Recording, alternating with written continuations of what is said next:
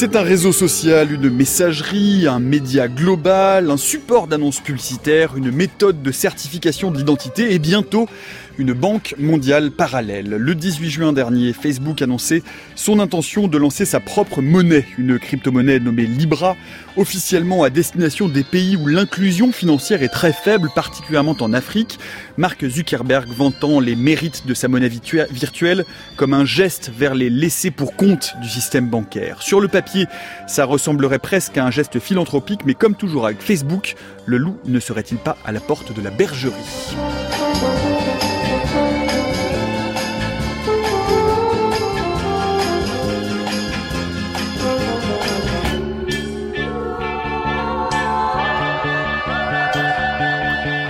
Facebook, il ne lui manque plus que la monnaie. C'est le programme sonnant et trébuchant qui est le nôtre pour l'heure qui vient. Bienvenue dans la méthode scientifique. Et pour débusquer le loup dans le lit de grand-mère, ou en tout cas pour essayer de comprendre de quoi il retourne, quelles sont les ambitions euh, de Facebook euh, avec cette crypto-monnaie et pourquoi plusieurs gouvernements, même les plus libéraux, tremblent, nous avons eh bien, le plaisir de recevoir aujourd'hui Nathalie Janson. Bonjour. Bonjour. Vous êtes économiste, enseignante à la Neoma Business School de Rouen et Marc Bidan, bonjour à vous. Bonjour. Vous êtes professeur à l'école polytechnique de l'Université de Nantes en management des systèmes d'information. Mais avant de plonger dans les méandres de la finance dématérialisée. Les toutes dernières nouvelles de l'actualité scientifique, c'est le journal des sciences avec vous, Natacha Triou. Bonjour. Bonjour Nicolas.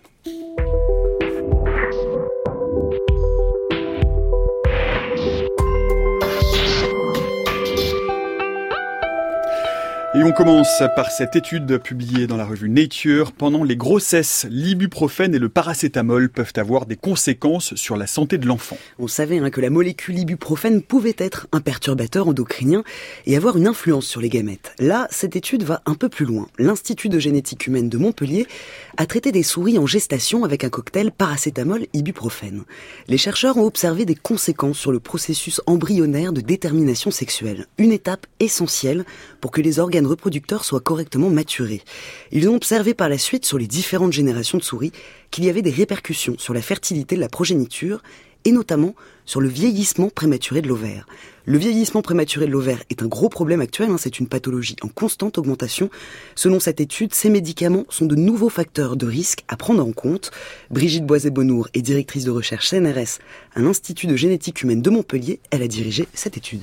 Nous, nous avons choisi de cibler cette période de détermination sexuelle et nous avons analysé les gonades embryonnaires tout d'abord euh, à 13 jours, puis en post-natal, c'est-à-dire au moment de la puberté et à l'âge adulte. Et nous avons également euh, analysé la descendance de ces animaux qui ont été exposés in utero et nous avons montré que d'une part, il y avait un défaut de la différenciation de la cellule germinale, donc qui est la cellule précurseur de l'ovule, de l'ovocyte, dans les stades embryonnaires. Donc, il y a euh, un retard du processus de méiose, un processus essentiel dans la différenciation de la cellule germinale femelle.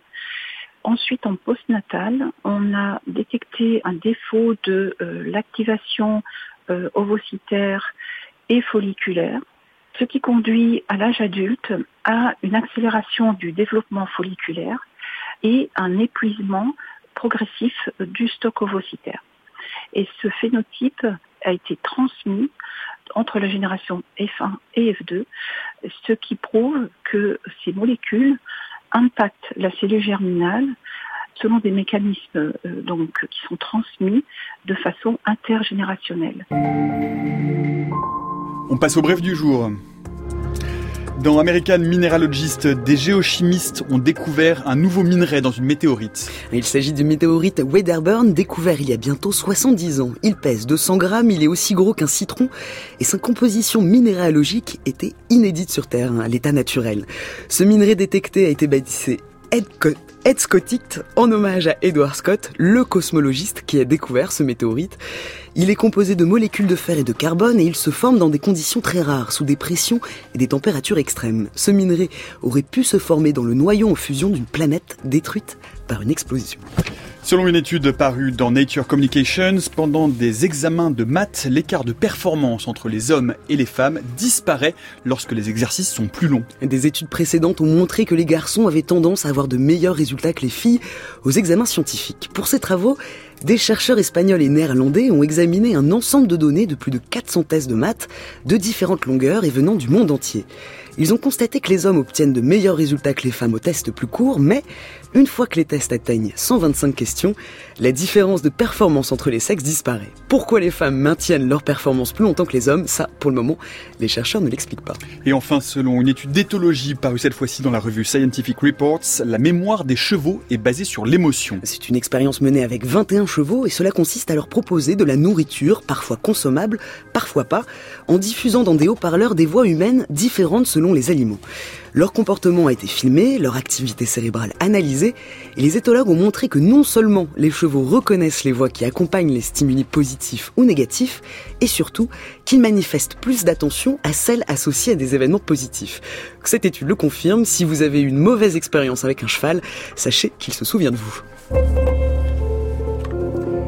Merci Natacha, on vous retrouve demain pour le prochain journal des sciences que vous pouvez retrouver en podcast bien entendu, euh, ainsi qu'en différé sur franceculture.fr sur la page dédiée du journal des sciences et bien sûr, comme tous les jours, euh, via toutes ces études, eh bien vous pouvez les retrouver sur notre fil Twitter, sur le fil Twitter de l'émission at la méthode FC. À 16h07 donc, c'est le 18 juin dernier que Facebook annonçait le futur lancement de sa propre crypto-monnaie baptisée Libra et prévu donc pour être lancée mi-2020, une crypto-monnaie qui ressemble au Bitcoin, qui a la saveur du Bitcoin mais qui n'est pas euh, vraiment ni tout à fait le Bitcoin. Si le Libra euh, sera basé sur la technologie du blockchain comme les autres crypto-monnaies, on y reviendra, c'est un blockchain un peu aménagé, à l'envergure réduite en quelque sorte, de même que euh, le Libra sera indexé sur la valeur nominale d'un pool de monnaies composé du dollar, de l'euro, de la livre sterling et du yen. Écoutez l'annonce du lancement de Libra le 18 juin dernier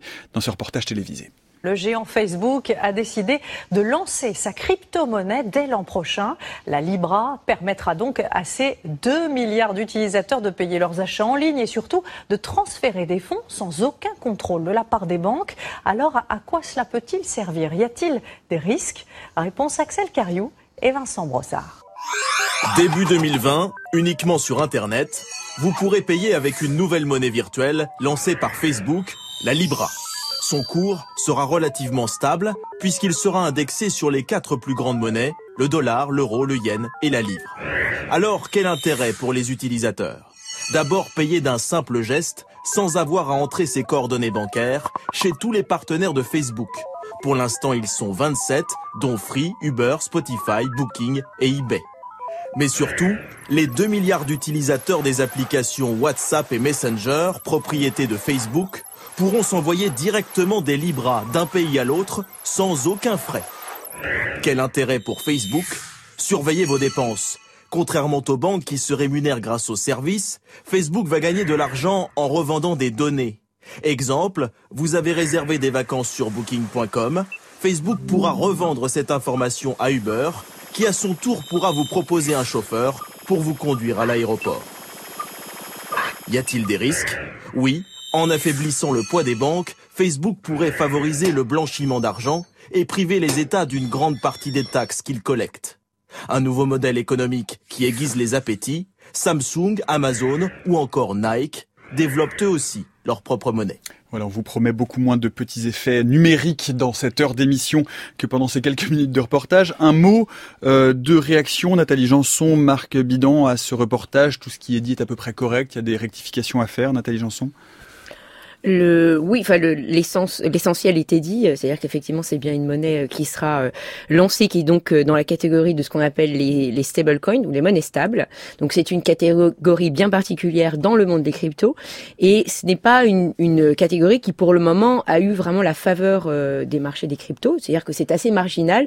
Pour donner une petite idée, donc le Bitcoin c'est 170 milliards en capitalisation aujourd'hui et comparativement la, la plus célèbre des monnaies stables, c'est le Tether, c'est simplement 4 milliards. Monnaie stable, c'est parce que adossé à des valeurs référentes, que ce soit d'autres types de monnaies ou d'autres placements financiers type euh, euh, bon du Trésor. Euh, un mot de réaction à ce que vous venez d'entendre, Marc Bidan? Euh, non, comme ma collègue, effectivement, l'essentiel a été dit dans ce reportage.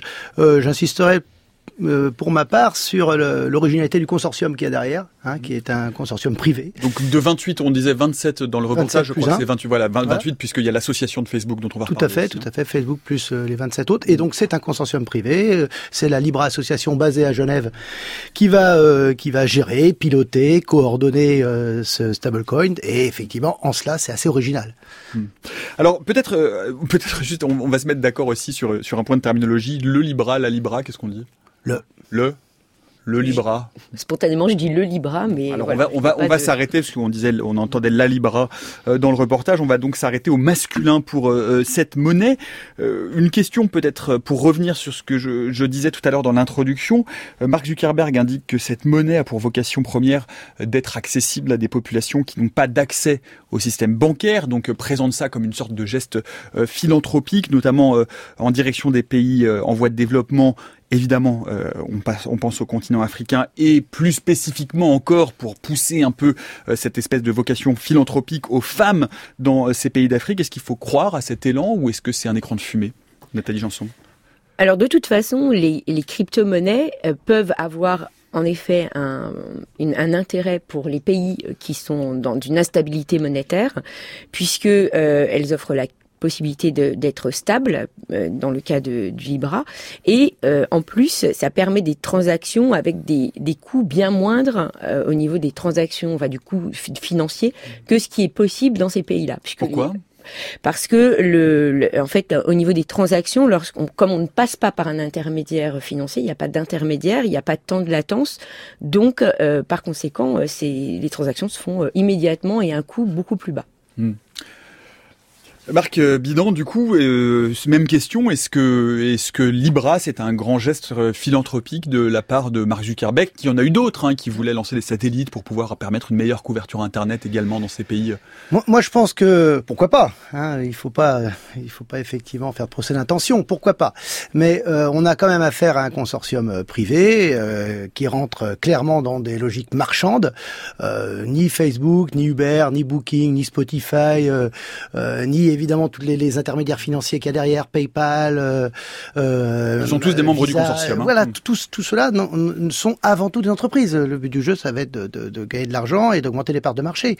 Euh, et quel est le business model qu'il y a derrière euh, Celui de Facebook, comme beaucoup d'autres, c'est de collecter des données euh, les plus qualitatives possibles pour pouvoir les revendre les plus chères possibles euh, qu'elle soit utilisée dans les pays en développement où, euh, où il n'y a pas beaucoup d'électricité, euh, où il n'y a pas d'infrastructures euh, qui vont porter les, les, les, échanges Internet. Là, oui, l'accès à l'internet est plus difficile. Oui, oui, oui. La, la, la moitié de l'Afrique n'est pas n'est pas électrifiée. Hein. Vous sortez des grandes villes, il n'y a plus il y a plus d'internet. Par contre, il y a la téléphonie, euh, il y a il y a il y a des il y a des, des technologies qui sont alternatives. L'Afrique n'a pas attendu Facebook pour payer avec Momo, avec euh, M-Pesa ou avec Orange Money, quoi. Qui sont Vous pouvez nous préciser ce que ce sont, ce que sont ces systèmes d'échange ah bah, Ce sont des systèmes d'échange de par carte. non, non, par téléphone, par téléphone, par téléphone, par SMS, avec des technologies très très simples, très frugales. Euh, Momo, Mobile Money euh, ou M-Pesa, c'est du téléphone et ça passe en brousse. Euh, on n'a pas besoin des infrastructures euh, électriques et et, et numériques de, de l'internet. On a besoin de la téléphonie mobile. Donc pour, pour, résumer, je ne vois pas. Euh, Peut-être effectivement, c'est un aspect euh, et qui l'Afrique. Je parle de l'Afrique, hein. mais avant tout, euh, collectons des données qualitatives parce que là, dans les données, là, il y aura des dimensions financières et revendons-les le plus cher possible. Mmh. On, lit beaucoup, euh, Nathalie Janson, que l'objectif derrière euh, l'instauration de, cette crypto-monnaie du, Libra, c'est précisément de revaloriser la collecte, la, la qualité des données collectées par Facebook qui s'est beaucoup dégradée. Pourquoi? Comment est-ce que ça peut fonctionner ça? Alors en effet, euh, le, les Libra pourraient, on, on peut avoir des données plus fines sur effectivement les profils de dépenses des personnes qui l'utiliseront. Donc c'est en cela qu'il y aura une qualité d'information supérieure. maintenant, on a parlé aussi du fait que, étant donné qu'il est beaucoup critiqué sur la gestion de l'information, il y aurait l'émergence d'un modèle selon lequel on, on permettrait d'avoir un, un, accord en fait de l'utilisateur, puisqu'en fait on lui proposerait pour pouvoir euh, commercialiser, enfin en tout cas euh, permettre de d'avoir ce Libra, de hum, visionner en fait des publicités. Euh, on demanderait donc l'accord de l'utilisateur, on demanderait est-ce que vous voulez visionner, et du coup il serait rémunéré en, Libra. Donc on, Facebook atteindrait deux objectifs, à la fois celui de demander le consentement, voilà, et celui en fait de faire circuler le Libra pour euh, pour du coup donner l'habitude aux, consommateurs de l'utiliser. Marc Bidon, c'est une forme de rémunération de la publicité directe, donc ah de revalorisation de l'affichage publicitaire qui, rappelons-le, 98% des revenus de Facebook. Tout à fait, tout à fait. Et c'est aussi, comme le dit ma collègue, c'est aussi un moyen d'avoir le consentement de l'usager qui devient consommateur. Et euh, s'il devient consommateur, euh, il a aussi des droits, mais il y a aussi une capacité de monétisation des données que j'ai collectées. Et ça, c'est fondamental. Moi, je, pour remettre en perspective, Facebook, je pense dans le titre de, votre émission, il y a disruptif. Est-ce que c'est disruptif ou pas? Ce qui est disruptif dans cette euh, dans, dans cette initiative, qui n'existe pas. Hein. On parle du premier semestre 2020. Pour le moment, il y a ni Libra ni Calibra. Hein. On a juste des... Calibra qui est l'association de Facebook qui serait intégrée au consortium. Exactement. Calibra est une filiale de mm. Facebook qui fait partie du consortium, mais qui sera le, portefeuille électronique ou le porte-monnaie électronique qui supportera la, monnaie, le Libra. Euh, pour le moment, il n'y a rien. Pour le moment, on est dans le premier semestre 2020, on est dans les annonces. Et les dernières annonces euh, de Facebook, hein, qu'on a, qu'on a en accès libre hein, sur Internet, hein, euh, sur les white papers, disent attention, attention, on va essayer de respecter euh, le régulateur. Euh, ce qui s'est passé au G7 et notamment au G7 de Chantilly là en juillet euh, fait peur. Hein, le, régulateur euh, n'est pas, évidemment, c'est à moins qu'on puisse dire, n'est pas, heureux. N'est pas très heureux. on en reparlera, hmm. Donc je pense pas que Zuckerberg et surtout David Marcus, qui est l'homme clé effectivement, derrière Libra, qui est derrière Libra, surtout l'ex l'ex PDG de PayPal quand même, d'origine française, surtout ce David Marcus, ils, vont pas, ils vont pas essayer de, ils vont pas affronter le, le euh, les, régulateurs. Ils vont, essayer de tester, ça marche, ça marche pas. Et fondamentalement, euh, pour remettre en perspective, je pense que euh, Facebook a besoin de reprendre la main en termes technologiques, en termes d'innovation technologique, et c'en est une, c'est tout. France Culture, la méthode scientifique, Nicolas Martin. 16h17, nous parlons donc aujourd'hui du Libra, de cette crypto-monnaie euh, que veut euh, instaurer Facebook vraisemblablement euh, en milieu d'année prochaine, en tout cas selon les annonces qui ont été faites jusqu'à présent. Nous en parlons avec Nathalie Janson et Marc Bidan. Peut-être pour revenir un peu derrière ou à la source, au code source quasiment pourrait-on dire, rappeler Nathalie Janson, qu'est-ce que c'est qu'une crypto-monnaie? Comment ça marche? Alors une crypto-monnaie, euh, c'est une euh, monnaie en fait qui effectivement est virtuelle et euh, qui, contrairement à la monnaie qu'on connaît, n'est pas émise par un tiers de par un tiers de confiance et donc et, va être son offre en fait et en général il repose sur sur des sur des algorithmes et c'est donc la, la, production de, de ces de ces crypto-monnaies en fait suivent des algorithmes. Donc elles sont pas produites par une décision humaine si vous mais par des algorithmes. Des algorithmes particuliers qu'on appelle le blockchain. Vous pouvez nous en dire un mot, Marc Binan?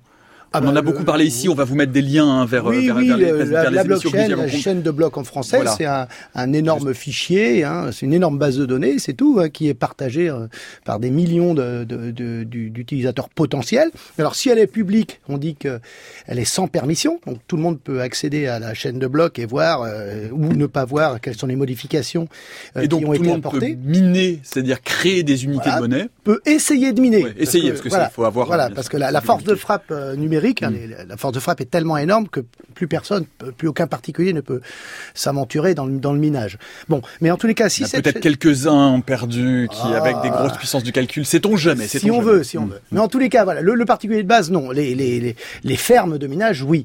Et si cette chaîne de blocs n'est pas accessible, euh, est avec une permission, ce qui sera le cas de la, de la chaîne de blocs sur laquelle sera adossé le Libra, eh bien, dans ce cas-là, on a toujours cet énorme euh, fichier, cette énorme base de données partagée, mais partagée entre un nombre d'acteurs restreint. Limité. Voilà. Et chacun de ces acteurs, là, ils sont pour le moment, ils sont 28, mais à terme, ils seront une centaine, euh, possède ce qu'on appelle un nœud de validation, c'est-à-dire un droit de regard sur euh, la blockchain et sa validation. sur la production euh, d'unités de monnaie. On va y revenir dans un instant. Peut-être, j'aimerais tout de même vous poser une question, euh, Nathalie Janson. Le Bitcoin, dont on je vous dis, beaucoup parlé, on en a beaucoup parlé ici dans la méthode scientifique, notamment, et ça a défrayé l'actualité pour ses bons et ses montagnes russes en matière de, spéculation aujourd'hui, euh, ces monnaies virtuelles-là, elles restent vraiment essentiellement virtuelles. C'est-à-dire qu'on a l'impression que ce sont euh, des refuges spéculatifs qui n'ont pas vraiment été transformés par l'économie réelle.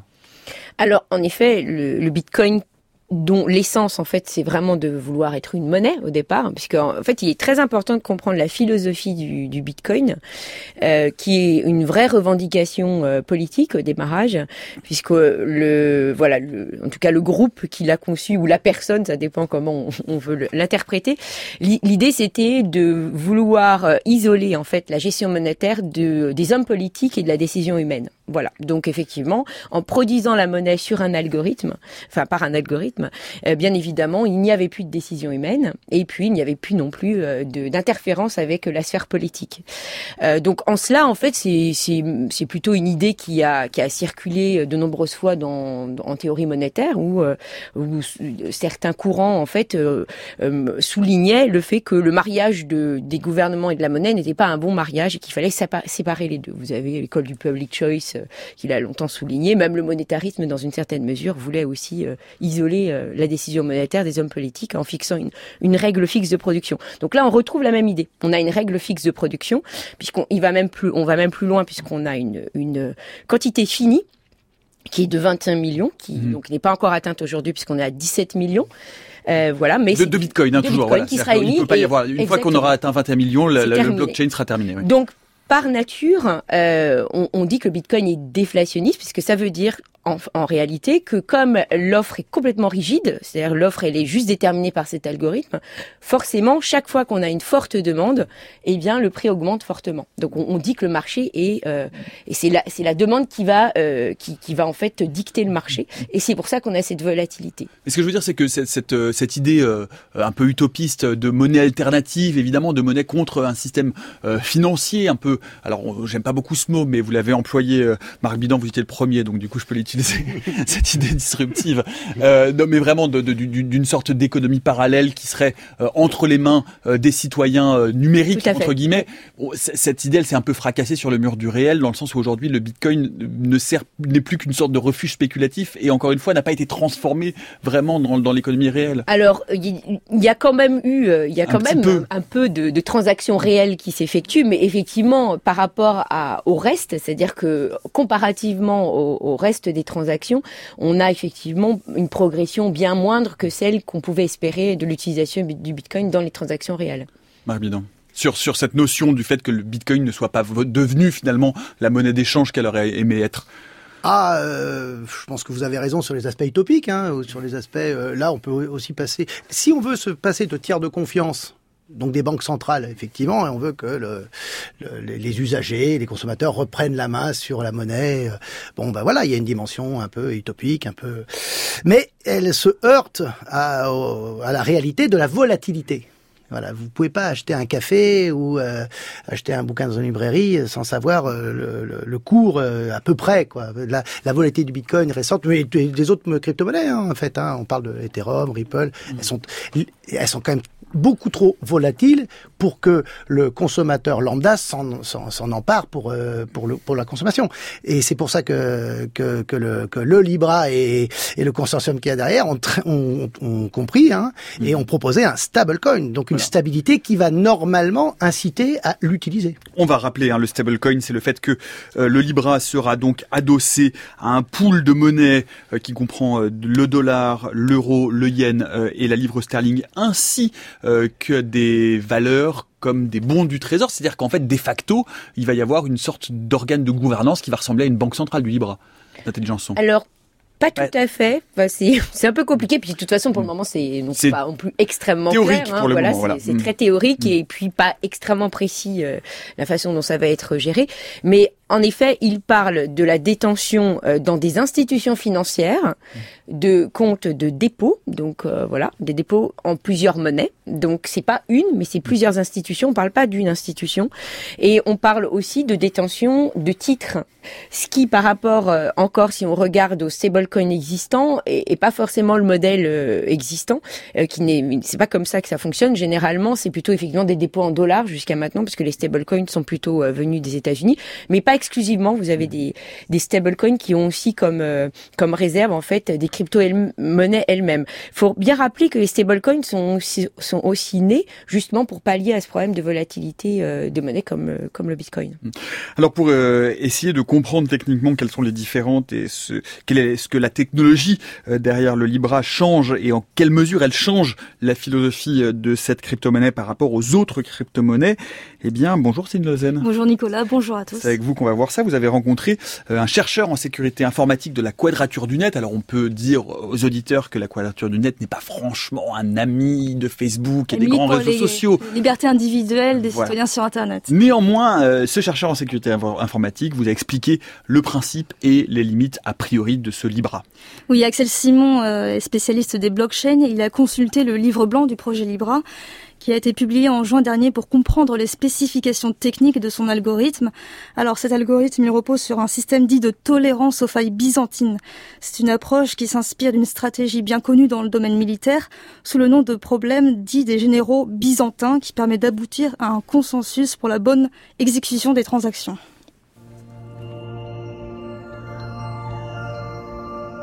Déjà, le premier truc qu'on peut dire, c'est que euh, ça va pas être une, blockchain telle qu'on l'a vu dans des systèmes comme Ethereum ou Bitcoin, où n'importe qui peut participer et n'importe qui peut euh, aider à faire tourner le système. C'est à la place euh, ce qu'on appelle une blockchain avec permission. Donc il y aura un nombre d'acteurs restreints qui pourront participer à ce, à ce, réseau, à ce système, et donc on aura une beaucoup plus faible variété des acteurs investis. Alors l'algorithme est un algorithme de consensus, dit BFT pour Ouais, Byzantine, Byzantine Fault Tolerant. Donc en fait, c'est quand il y a plusieurs entités, que ce soit des humains ou des ordinateurs, ça change pas grand chose. Quand il y a plusieurs entités euh, et qu'elles doivent se mettre d'accord sur une réalité, il faut arriver à un consensus, il faut se mettre d'accord. Euh, les humains font ça très très bien de plein de façons différentes. Mais dans d'autres cas. Problème euh, de communication, est-ce qu'on pourrait prendre un problème, à... le problème des, des, généraux byzantins par exemple? Ouais, le problème des généraux byzantins, c'est il y a plusieurs généraux qui font le siège d'une ville. Si jamais ils l'attaquent en même temps, ils gagneront. Mais si jamais il y en a certains qui fuient et que les autres attaquent, ce sera une défaite cuisante et ce sera un drame. C'est un problème de communication et de timing. C'est un problème de communication et c'est un problème de savoir si tout le monde va, si tout le monde va agir et si tout le monde est présent. Du coup, les ordinateurs ont enfin, le même problème. C'est-à-dire que s'ils sont plusieurs et qu'il y a quelque chose qui se passe, pour pouvoir prendre des décisions correctement, ils doivent être tous d'accord au moins sur ce qui s'est passé et dans quel ordre. Le problème des généraux byzantins, c'est qu'en gros, certains généraux peuvent mentir. Ils peuvent commencer à faire croire qu'ils ne sont plus là alors qu'ils sont encore là. Ils peuvent euh, donner une fausse réponse en disant oui, je vais attaquer alors que non, ils ne vont pas attaquer. Ou l'inverse, non, je vais pas attaquer alors que oui, ils vont attaquer. Bref, on peut plus faire confiance aux réponses.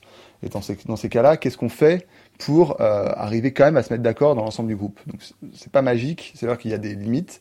Généralement, les systèmes partent du principe que pas plus d'un tiers des, des acteurs du système peuvent mentir, peuvent être défaillants. Si plus d'un tiers des acteurs sont défaillants, on ne peut plus rien garantir et du coup le système soit s'arrête, soit ne garantit plus, euh, les... enfin laisse tomber les garanties. Il faut un seuil de tolérance aux malveillances qui peuvent venir dans les acteurs euh, du système. Il y a toujours un seuil de tolérance dans tous les systèmes euh, distribués. Il y, a, aucun, par exemple, aucun système ne peut résister à 100% de défaillance. Donc chaque général peut être considéré comme étant un ordinateur il peut non seulement ne pas répondre, mais il peut aussi euh, se planter, donner une fausse réponse, il peut être manipulé pour donner une mauvaise réponse. Enfin, en gros, il y a plein de problèmes qui, se créent dans cet espace-là. La blockchain de Bitcoin, ça a été une nouvelle réponse au problème des généraux byzantins. Dans le cas de Facebook, on est non plus sur n'importe qui peut participer, et donc quand il y a n'importe qui, il y a des grandes chances que des acteurs malveillants. On est dans un système où on est sur 28 acteurs qui sont tous euh, dans une relation de confiance et qui ont plutôt intérêt à ce que le système fonctionne. Donc l'idée, c'est ils ne vont pas mentir, ils vont tous jouer le jeu, mais euh, en parallèle de ça, on peut se demander dans quelle mesure on a confiance que seulement que moins d'un tiers de ces acteurs-là n'entrent en collusion pour, euh, pour faire défaillir le système ou pour le faire mentir ou pour juste le manipuler de manière légère à l'avantage de l'un ou de l'autre, etc. Et c'est là la vraie difficulté. La conséquence d'un système comme Ethereum ou comme Bitcoin ou comme Zcash, enfin beaucoup de systèmes qui sont basés sur ce qu'on appelle sans permission, donc n'importe qui peut rentrer et participer à faire tourner le, protocole de, consensus, c'est qu'on ne peut pas avoir confiance en quoi que ce soit. On est obligé de tout vérifier tout le temps. Donc les systèmes sont lents, parce qu'il y a de la vérification dans tous les sens, mais euh, tant qu'on a confiance en l'algorithme en lui-même, son implémentation qui normalement est libre et open source, qu'on peut aller vérifier, et le matériel sur lequel ça tourne, ça fait quand même déjà pas mal de conditions, mais globalement, on, pense que le système fonctionne normalement et que personne ne peut tricher. Quand on rentre dans les systèmes euh, avec permission, euh, généralement, on peut relaxer certaines conditions, et donc on ne vérifie plus tout tout le temps. On part sur le, principe que peut-être on n'a pas besoin d'être sûr qu'au moins 50% des gens sont, comme je disais tout à l'heure, on passe à un tiers plutôt que 50% des, acteurs sont. un tiers serait suffisant. En gros, ouais, c'est Bitcoin, c'est jusqu'à 5, enfin les Bitcoins et les autres preuves de travail, c'est jusqu'à 50% des acteurs et plus, de, plus de 50% d'acteurs malveillants. Là, ça marche plus. Et dans les systèmes euh, à feu de byzantine, on descend à un tiers parce qu'on part du principe que les gens, enfin globalement, il y aura moins d'acteurs malveillants. C'est justement une des façons de relaxer les euh, conditions du système. Donc on a un système plus efficace. Plus rapide. On a un système généralement plus rapide qui peut générer, qui peut gérer beaucoup plus d'événements euh, par. Euh... De transactions. Ouais, dans ces cas-là, ça va être des transactions dans le cadre du, du Libra, mais euh, c'est des événements en général. Enfin, c'est se mettre d'accord sur, sur, des événements qui ont eu lieu. Euh, on, on, peut en gérer beaucoup plus dans un système avec permission parce qu'on peut faire d'autres choix techniques qui permettent d'alléger les, les, vérifications, d'alléger la charge et on peut faire des choses tout simplement où on élit. par exemple, un des systèmes simples, c'est de dire bon bah on est 30, on élit quelqu'un à tour de rôle et cette personne-là fait la décision. Point. Parce qu'on sait, on connaît le nombre d'acteurs. Le tirage aléatoire peut pas marcher dans un système où le nombre d'acteurs peut aller et venir. Des conditions différentes mènent à des systèmes différents. Et euh, le choix du Libra de, faire un système avec permission, c'est parce qu'ils partent sur un consortium avec des gens euh, qui sont déjà préétablis. Et on se demande bien comment ils vont passer par la suite à autre chose d'ailleurs.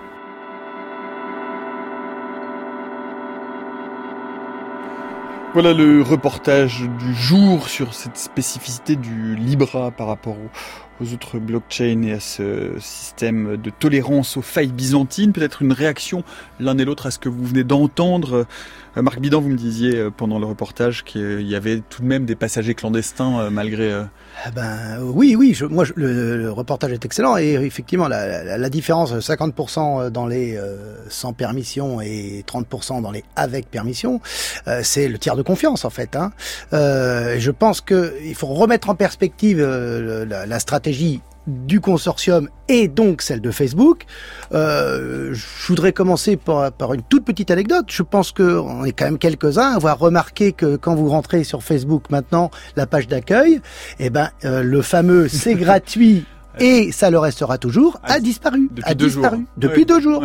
Et il est remplacé par un total fade. Mm. Euh, c'est facile et rapide. Voilà. Simple and easy, oui. Voilà. Qu'est-ce que ça veut dire? Ça veut dire que voilà, Facebook quitte la, une logique non, non, non marchande, euh, voilà, de, de, de, mise en relation, de coordination de, de, de, de gentilles activités, pour entrer dans une logique marchande. C'est pas, c'est pas méchant, c'est juste clair. Et qu'est-ce qu'il y a derrière cette logique marchande? Il y a la monétisation claire et, euh, et euh, exhaustive des, des données qu'ils vont collecter. Et donc, ce consortium-là permet à Facebook d'avancer un peu masqué, dans, perdu un peu dans les 28, mais je ne suis pas sûr que les 28 acteurs aient déjà la taille de Facebook, c'est une évidence, Mhm. mais même la même stratégie. Euh, des, des, des, des Spotify, des Vodafone, euh, des... euh, Iliad, en français. Iliad, le français, donc, Xavier euh, Niel, C'est effectivement. la maison mère de Free, rappelons-le. Oui, oui, la maison merde. Et Xavier Niel. Alors, Mhm. je pense que ceux-là, ils sont là. Ils payent pour voir, c'est comme au poker. Je- je- il vaut mieux être dans le train que sur le quai. Mais la stratégie, euh, la stratégie in fine, euh, ils ont ils ont payé leurs 10, 10 millions d'euros de, de tickets d'entrée. L'ont-ils tous payé d'ailleurs? Alors euh, ça, on n'a pas les informations. Hein. Et, et, et autre information euh, Parce que pour le moment, le ticket d'entrée pour être dans le consortium est de 10 millions d'euros. Ça Voilà. risque de changer dans le futur. En tout cas, Voilà, on voilà. Laisse entendre que ça va devenir que le Plus cher. plus cher, Plus Exactement. devenir plus cher. Exactement, il y a des, les- un japonais, la Monex, qui veut, qui, qui met 100 millions sur la table. Maintenant que on- plus on va arriver vers l'échéance, plus les, des, des acteurs euh, vont sortir du bois, dire ça m'intéresse et je paye. En tous les cas, ceux qui sont présents sont présents pour être dans le train, pour participer à cette aventure. Souvent dans une logique, vaut mieux être dedans que dehors. Mais maintenant, les stratégies individuelles ne sont pas aussi euh, claires que ça, ne sont pas aussi convergentes que ça, et il y aura évidemment des conflits d'intérêts entre les mastodontes que sont Facebook, Uber et Booking, par exemple, et euh, des ONG. Il y a des ONG dedans. Il y a, il y a des petites, euh, des petits établissements financiers de Hong Kong, par exemple. Mmh. Qui, on, va, on, va, vous mettre hein, sur le fil Twitter la liste complète. Elle a été publiée. On a la liste complète. Oui, bien, sûr, hein, bien, sûr. On va vous mettre la liste complète. Mais en tous les cas, les stratégies sont différentes. Sur le fil Twitter la méthode FC. Nathalie Janson, un mot de réaction à ce reportage plus généralement, aux passagers clandestins ou au reste? Euh, oui, ce qui est intéressant effectivement dans le reportage, c'est euh, cette idée de bien montrer les différences entre euh, la validation, donc les, les, systèmes ouverts et les systèmes donc avec permission, et le fait que Libra ait opté pour un système avec permission, parce que dans la communauté effectivement des crypto-monnaies, on se pose aussi des questions sur la capacité d'un système conçu comme avec des avec permission d'évoluer réellement est-ce que c'est vraiment crédible qu'un jour ils, ils, iront vers le, un système totalement ouvert. C'est euh, il y a beaucoup de doutes de cette possibilité de le faire.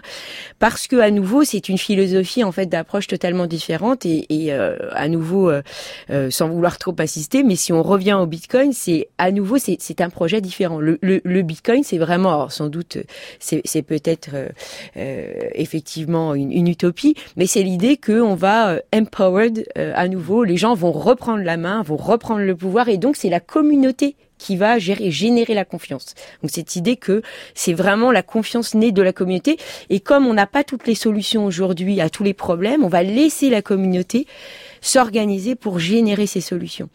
C'est effectivement pas du tout l'approche, euh, voilà, qui est celle de Facebook.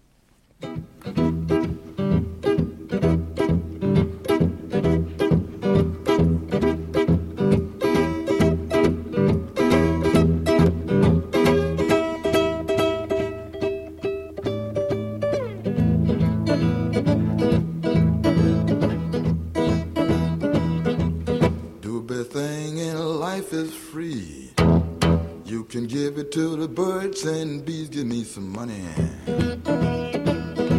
I need money. I need money. Oh yes, that's what I want. What I want. Your love give me such a thrill, but your love don't pay my bills. I need money.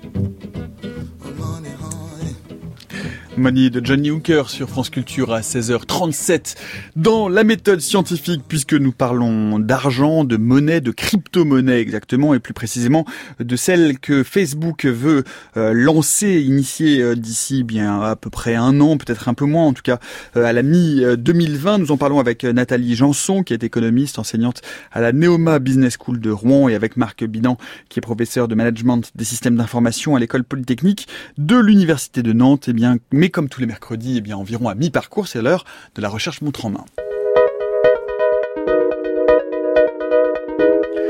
Et aujourd'hui, nous avons le plaisir de recevoir Alain Zamaria. Bonjour. Bonjour. Vous êtes chercheur à l'Institut Max Planck pour le droit procédural au Luxembourg en cinquième année de thèse en droit réalisée auprès de Mathias Audi, qui est professeur à l'Université Paris 1. Vous travaillez sur des monnaies sans État, réflexion socio-juridique sur l'appropriation des crypto-monnaies. On vous écoute. Tout à fait, merci beaucoup de me donner cette belle opportunité. Quand on discute de monnaie, surtout avec un juriste, on entend parler de la souveraineté monétaire, du caractère régalien du droit de battre monnaie, privilège du souverain. de Jean Baudin qui affirmait au XVIe siècle que battre monnaie est un pouvoir du souverain de même nature que la loi, un pouvoir si important qu'on prête à Mayer Rothschild, le père de la finance internationale, la phrase suivante Donnez-moi le contrôle sur la monnaie d'une nation, je n'aurai pas à me soucier de ceux qui font ces lois. Eh, Nicolas, vous rentrez de vacances, vous avez peut-être utilisé vos miles pour payer des billets d'avion. Euh, les miles qui ont une valeur considérable. The Economist vient de publier un article euh, parlant du phénomène d'inflation des billets d'avion qui coûtent de plus en plus de miles. Euh, vous jouez peut-être le soir à Second Life, un jeu en ligne où vous utilisez des Linden Dollars, une monnaie virtuelle, qui vous permet d'acheter, vendre ou louer des biens numériques sur, le, sur un monde virtuel. Dimanche, vous irez au marché, vous ferez vos achats avec l'abeille, le SCO, le florin ou l'une des dizaines de monnaies locales complémentaires qui sont utilisées dans de nombreuses communes de France. Et demain, on remboursera nos dettes avec le Libra. Donc sur Facebook, WhatsApp ou Messenger. Et tout cela relève d'une manière ou d'une autre du phénomène de diversification monétaire. Alors que les liens entre monnaie et État semblent affectés, le Bitcoin a été conçu en 2008 pour bâtir une alternative au système monétaire actuel. Et l'un des objets de ma thèse est d'analyser juridiquement le Bitcoin comme un projet institutionnel et monétaire, notamment à la lumière de l'idéologie qui le sous-tend. Donc un projet institutionnel et monétaire bâti sur la défiance. Défiance par rapport à quoi? Par rapport à l'État qui risque euh, d'utiliser les avantages qu'offre Internet en termes de liberté pour accroître sa surveillance et son contrôle. Euh, défiance par rapport à la politique monétaire qui provoquerait de l'inflation, des récessions, du chômage, et par rapport au système bancaire qui fonctionnerait par le profit et la corruption. En réaction, le Bitcoin est une consécration technologique du projet hayekien de monnaie en concurrence gagée sur des commodités telles que l'or et déconnectée du service bancaire.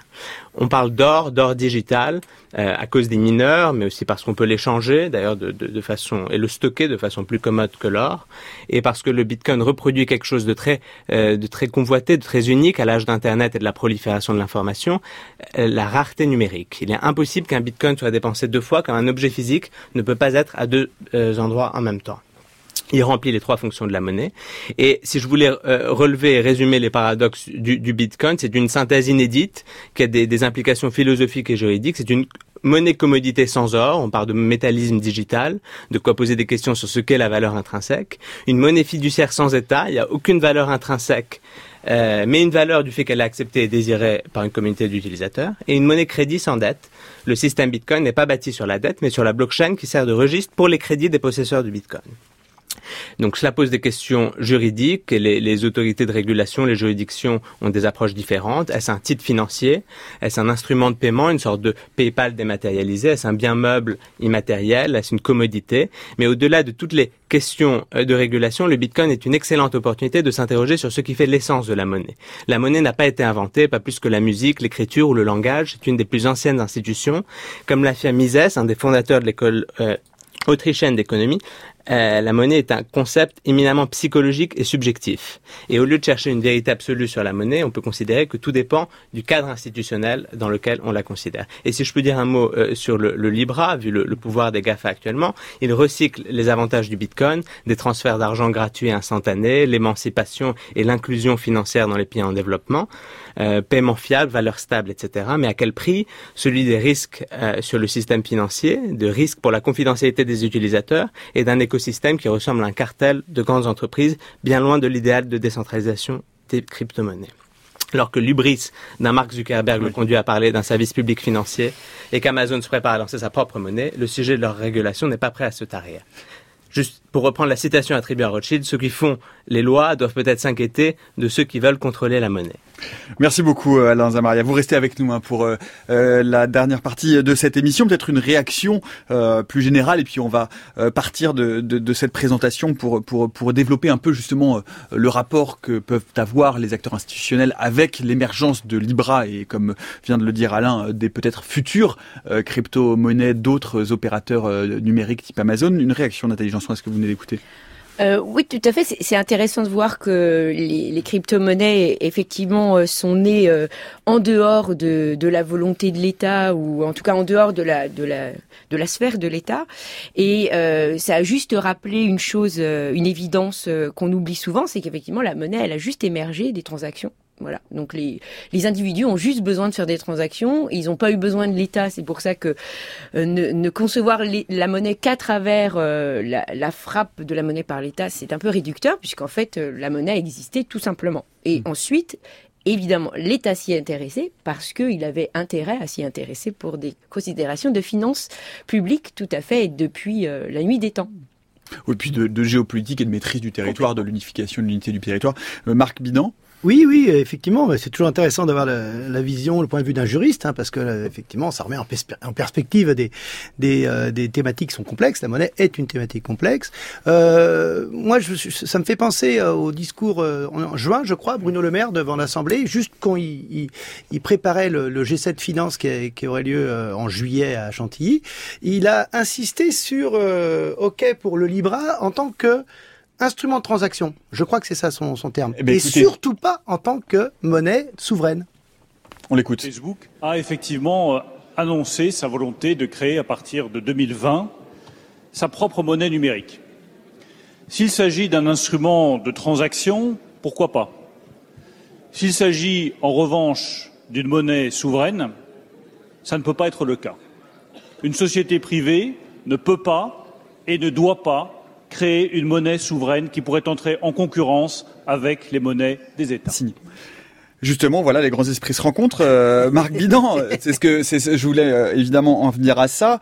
Euh, on vient de l'entendre. Pourquoi est-ce que Libra, on entend Bruno Le Maire, d'autres États, les États-Unis sont extraordinairement hostiles. Mmh. tous les États ont l'air de dire il n'en est pas question. pourquoi tant d'hostilité? Qu'est-ce qui fait trembler les frappeurs de monnaie légitime entre guillemets euh, euh, bah, face à ce, ce, ce, ces hmm. nouveaux acteurs Bon, moi je pense que tout simplement, ce sont les 2,7 milliards d'utilisateurs potentiels, c'est tout. Tant qu'un instrument de, de transaction a, a, lieu euh, à Guingamp, euh, à Sainte-Pazanne euh, ou à Avignon, entre les commerçants et tout, ben c'est plutôt sympathique, mais et, et, original, et puis voilà, la monnaie locale et tout. Mais quand cette monnaie locale devient une monnaie privée portée par un consortium qui potentiellement peut faire échanger 2,7 milliards d'utilisateurs quotidiennement, leur faire euh, acheter, leur faire stocker, leur faire euh, des transferts d'argent, ça devient, ça fragilise le système actuel, c'est tout. Alain Zamaria, un mot? Oui, non, tout à fait. Euh, donc 2,7 milliards d'individus, c'est ce qui change, puisque le projet en soi n'est pas complètement révolutionnaire. Mm. Et, euh, et, même le projet d'avoir un instrument de paiement qui peut être utilisé pour déplacer de l'argent d'un endroit à un autre, PayPal faisait déjà ça. il y a certaines cartes de crédit comme Revolut et plein d'autres d'ailleurs de plus en plus qui euh, vont sur ce créneau. Hmm.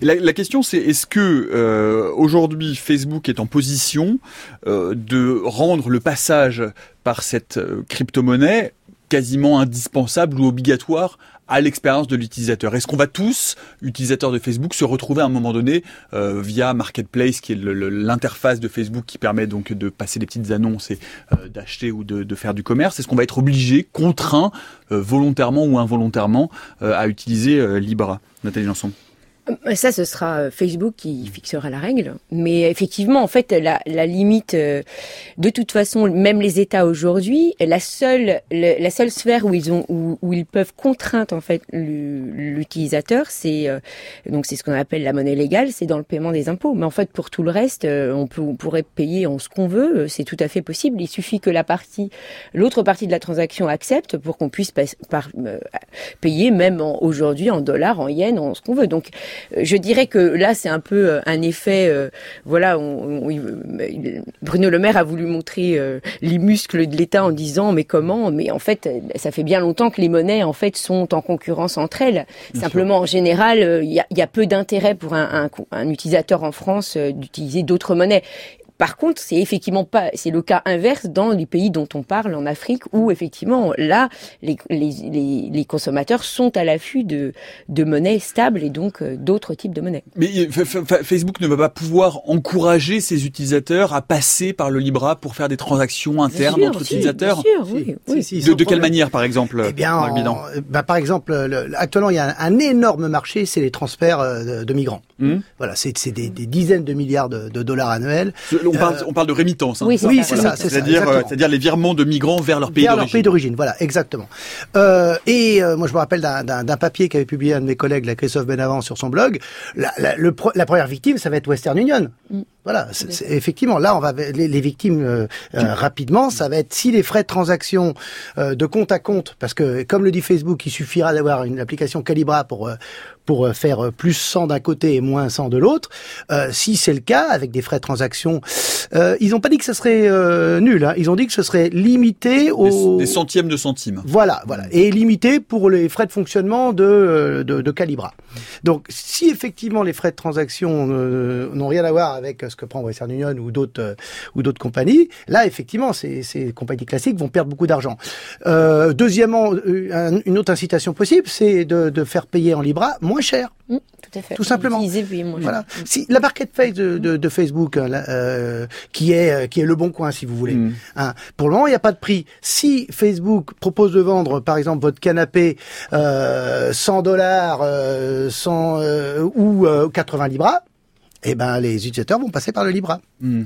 Et il y, a des incitations. Alors C'est pense pas- bien la question que je vous posais sur le fait est-ce qu'on va tous être euh, bah, finalement parce que tout le monde va vouloir faire des économies donc Voilà. conduit, euh, incité Alors, avec comme- euh, par comme- une- tenu par une main ferme. Comme le disait ma collègue, il y aura, d'après moi, il y aura pas de, c'est la carotte et le bâton.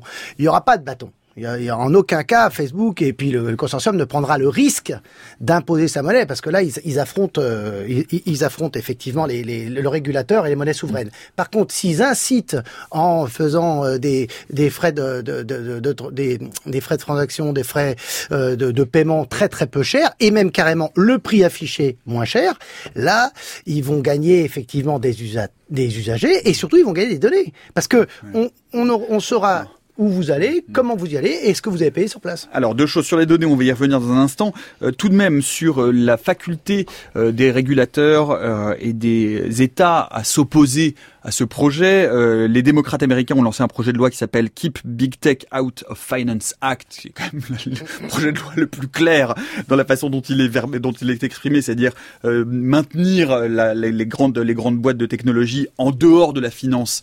Euh, c'est le nom de la loi. Euh, Est-ce que aujourd'hui euh, ces- les États ont le moyen d'entraver, euh, pour ne pas dire s'opposer, euh, au déploiement de, de, de cette monnaie par Facebook ou Amazon?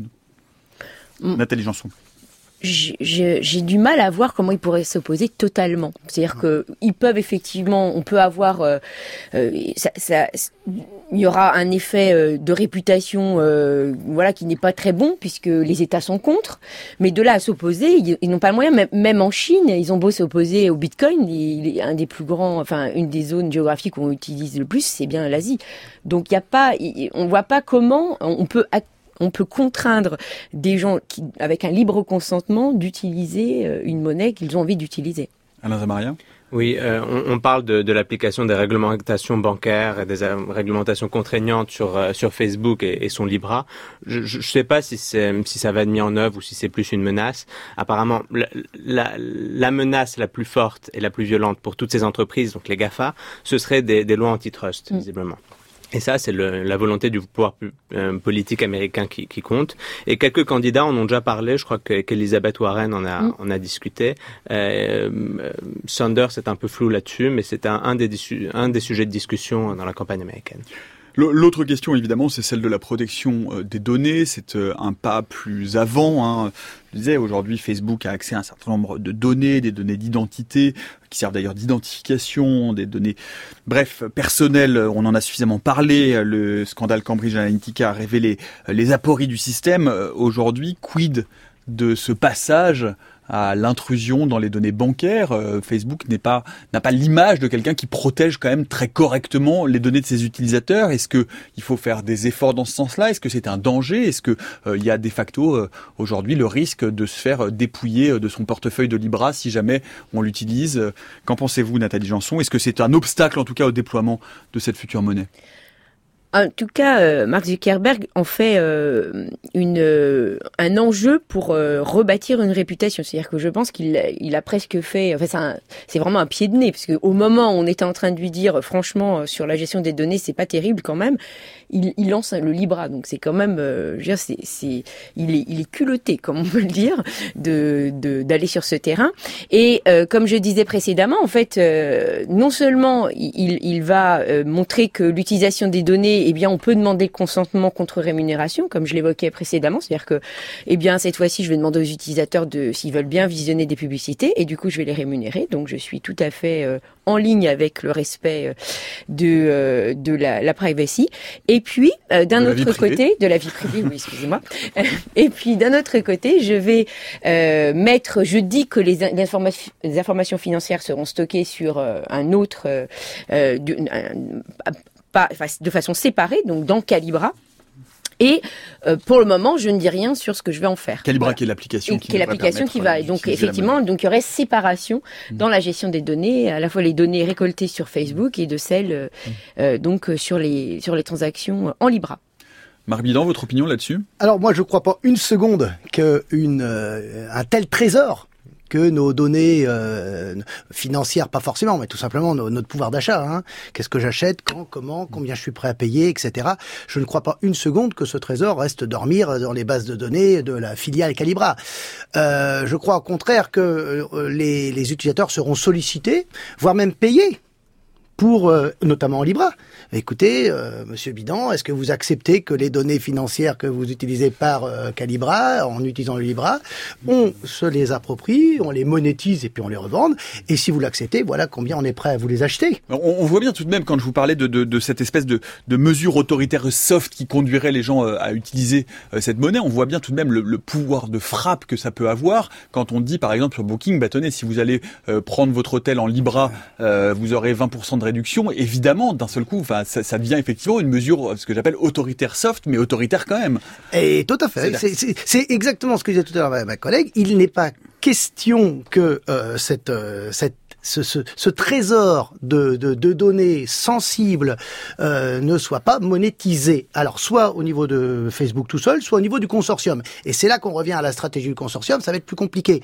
Euh, mais effectivement, si j'arrive à acheter un, consommateur, il devient consommateur, il est plus simple usager, euh, son consentement et le payer pourquoi pas en Libra pour dire voilà, vous m'autorisez à savoir, euh, vous prenez un Uber, combien vous êtes à l'intérieur, où vous allez, quel hôtel, quel restaurant, et non seulement, et je me satisfais pas de la photo de, de votre tiramisu, mais euh, je vais aller jusqu'à combien vous avez payé en Libra, eh bien ça, euh, si vous me- m'autorisez à vous euh, géolocaliser, etc., pendant six mois, pendant un an, voilà ce que je vous achète. Et le l'usager devient consommateur et client. Et, et là, on a la boucle est bouclée. Et sur la sécurité de ces informations Ah ben il y en a aucune, aucune. C'est la, la sécurité, c'est la bonne foi de Zuckerberg, c'est tout. Euh, il n'est pas question de, enfin, même technologiquement, même technologiquement, les bases de données sont tellement énormes. Où est le, cloud? Où sont les où ordi? Où sont les machines? Où est-ce qu'on stockées Où est-ce qu'elles seront sauvegardées Une, dernière question pour conclure. Euh, Tout à l'heure, euh, Alain Zamaria parlait de, de l'ubris, évidemment, de Mark Zuckerberg et, de Facebook. Euh, cette volonté de faire de Facebook cette sorte de société monde, de super État, est-ce que ça n'est pas peut-être la menace principale? Est-ce que c'est pas un colosse au pied d'argile? Est-ce que ça n'est pas vouloir aller trop loin? Est-ce que ça n'est pas prendre le risque de faire s'effondrer l'édifice par trop d'ubris, justement? Qu'en pensez-vous en quelques mots, Nathalie Janson, pour conclure? Ah, bah, de toute façon, oui, vu le, personnage, euh, je crois qu'il n'y a pas de, limite à l'ego et pe- peut-être qu'effectivement il va pêcher à un moment donné par euh, mettre trop de, foi dans, la capacité à, se, alors peut-être pas substituer, mais en tout cas à inventer une, une nouvelle société. Marc Bidan, en, en un mot Oui, moi je pense que soit il reste, soit le consortium reste tout seul. Et dans ce cas-là, effectivement, ils vont essayer de faire rentrer Amazon, euh, mais aussi Alibaba, euh, Google, etc. à les acteurs chinois Voilà, les Mhm. acteurs chinois, les acteurs occidentaux pour faire un etc. énorme, pour faire une énorme monnaie privée. C'est une monnaie privée. Euh, mais ça, j'y crois pas. Soit les autres vont euh, contre-attaquer. On en a dit tout à l'heure. Amazon, Goo- Google Pay existe, hein, Apple Pay existe. Et dans ce cas-là, on aura une espèce de de- d'oligopole qui va s'installer. Eh bien voilà un futur euh, qu'on a envie de voir advenir dans les prochains mois. Merci beaucoup euh, Marc Bidan, merci Nathalie Janson, merci Alain Zamaria d'être venu euh, nous parler de cette future crypto-monnaie de Facebook. Merci à toute l'équipe de la méthode scientifique, Alexandra Delbo, Natacha Triou, Céline Lausanne, Eve Etienne, Noémie Naguet de Saint-Vulfranc, Antoine Beauchamp, Olivier Bétard à la réalisation, Pascal Baudin aujourd'hui à la technique. Demain, nous reviendrons sur l'une des controverses qui a agité le début de l'été, sur la place et le traitement des sciences dans les médias dits généralistes. L'anti-science est-elle vraiment trop exposé sur les chaînes d'infos. On revient sur la tribune No Fake Science demain à 16h jusqu'à preuve du contraire.